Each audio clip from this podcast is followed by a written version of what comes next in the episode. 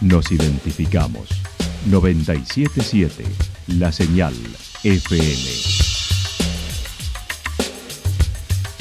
Valle de Calamuchita, Córdoba, Argentina.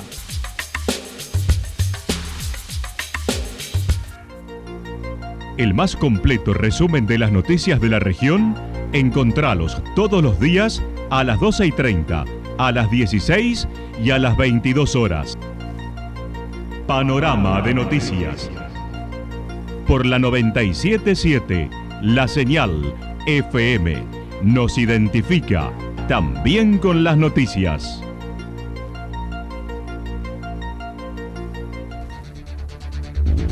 Municipalidad de Villa del Lique.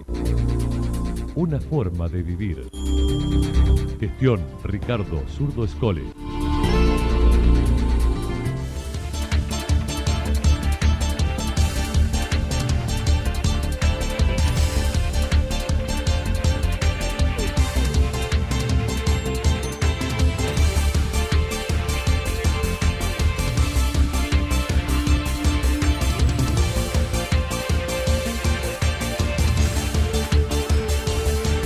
A esta hora hacemos un repaso por la información regional a través de los títulos. Los carnavales del río en Santa Rosa a punto de comenzar.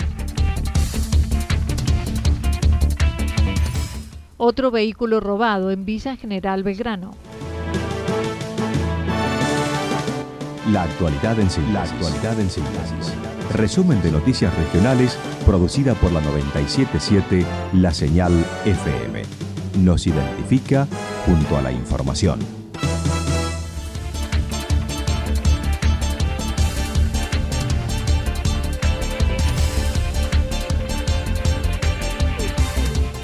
Los carnavales del río a punto de comenzar. Viernes y sábado se llevarán a cabo los carnavales del río en Santa Rosa, organizado por el municipio como todos los años, a excepción del año anterior.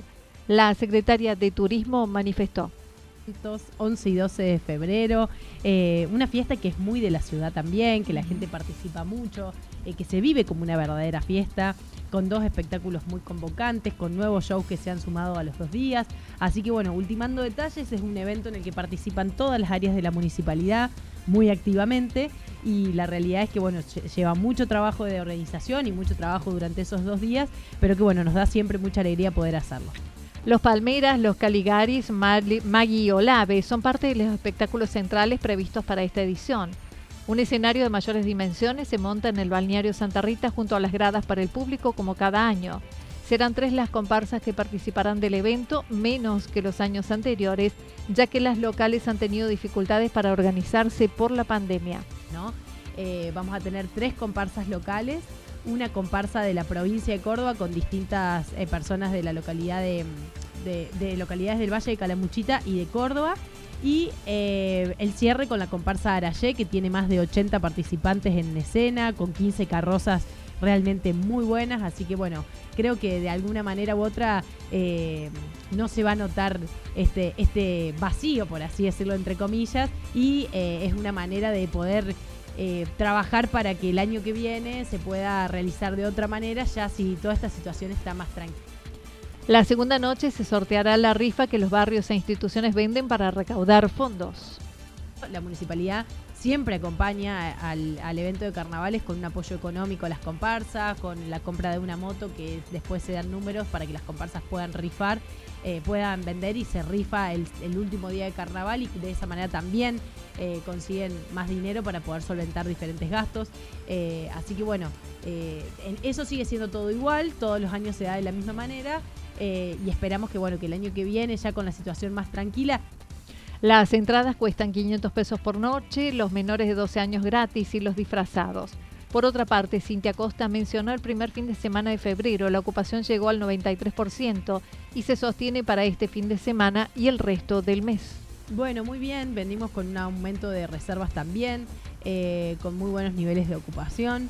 El pasado fin de semana promediamos 93% de ocupación, eh, así que bueno, esperamos que siga así siendo de la misma manera todo el mes de febrero, con una alza que se va a ver hacia el final, con el fin de semana largo de carnavales de calendario, digamos, que siempre estamos cerca del 100%, que es el fin de semana más fuerte del año, entre ese Semana Santa son los más fuertes también. El viernes 18 se llevará a cabo el último evento de la temporada. Santa Rosa brilla en el Paseo del Remanso con entrada libre y gratuita. Febrero, el viernes de la semana que viene, así que digamos salimos de un evento y vamos al otro. Eh, pero bueno, contentos de que se pudo reprogramar, que es muy difícil reprogramar eventos en esta fecha, porque todo lo que tiene que ver con la técnica, con escenografía, con sonido, iluminación, los artistas, muchas veces no tienen fechas nuevas disponibles, más en el verano en el que todo el mundo trabaja mucho. Eh, y bueno, eh, pudimos lograr que se reprograme todo para esta nueva fecha. Eh, así que el 18 de febrero Santa Rosa brilla en el Paseo del Remanso con entrada libre y gratuita. así que bueno, todos invitados también para ese gran evento.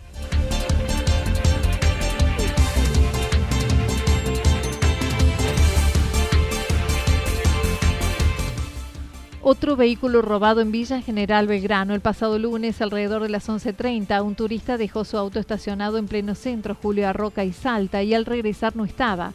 Había sido robado. La policía tomó intervención valiéndose de las cámaras para su seguimiento, sin tener por ahora más novedades. El comisario inspector Domingo Beltrán mencionó. Sí, esto sucedió el día lunes, alrededor de las 15, de las 11.30 horas. Eh, dicho vehículo había sido estacionado en la calle céntrica, en calle Julio Roca y, Salta, donde momentos después se hizo presente el conductor del vehículo y tomó conocimiento que ya el vehículo se había sido sustraído.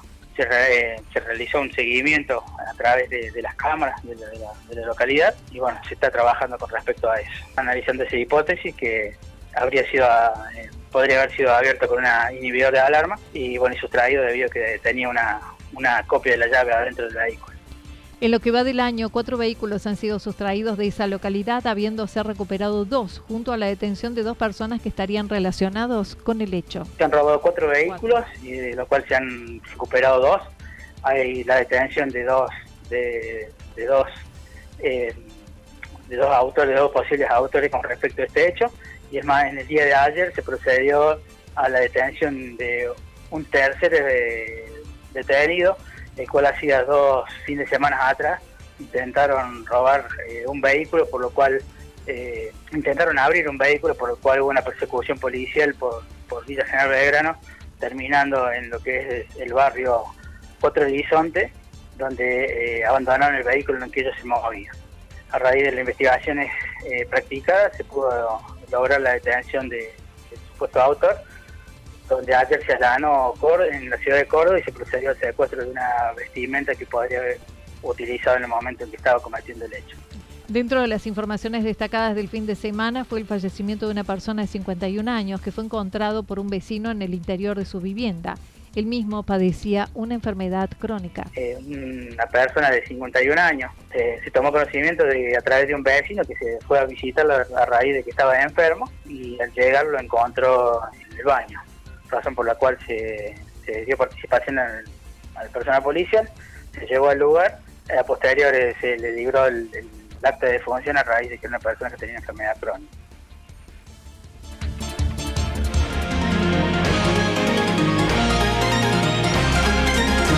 Toda la información regional actualizada día tras día. Usted puede repasarla durante toda la jornada en www.fm977.com.ar. La señal FM nos identifica también en Internet.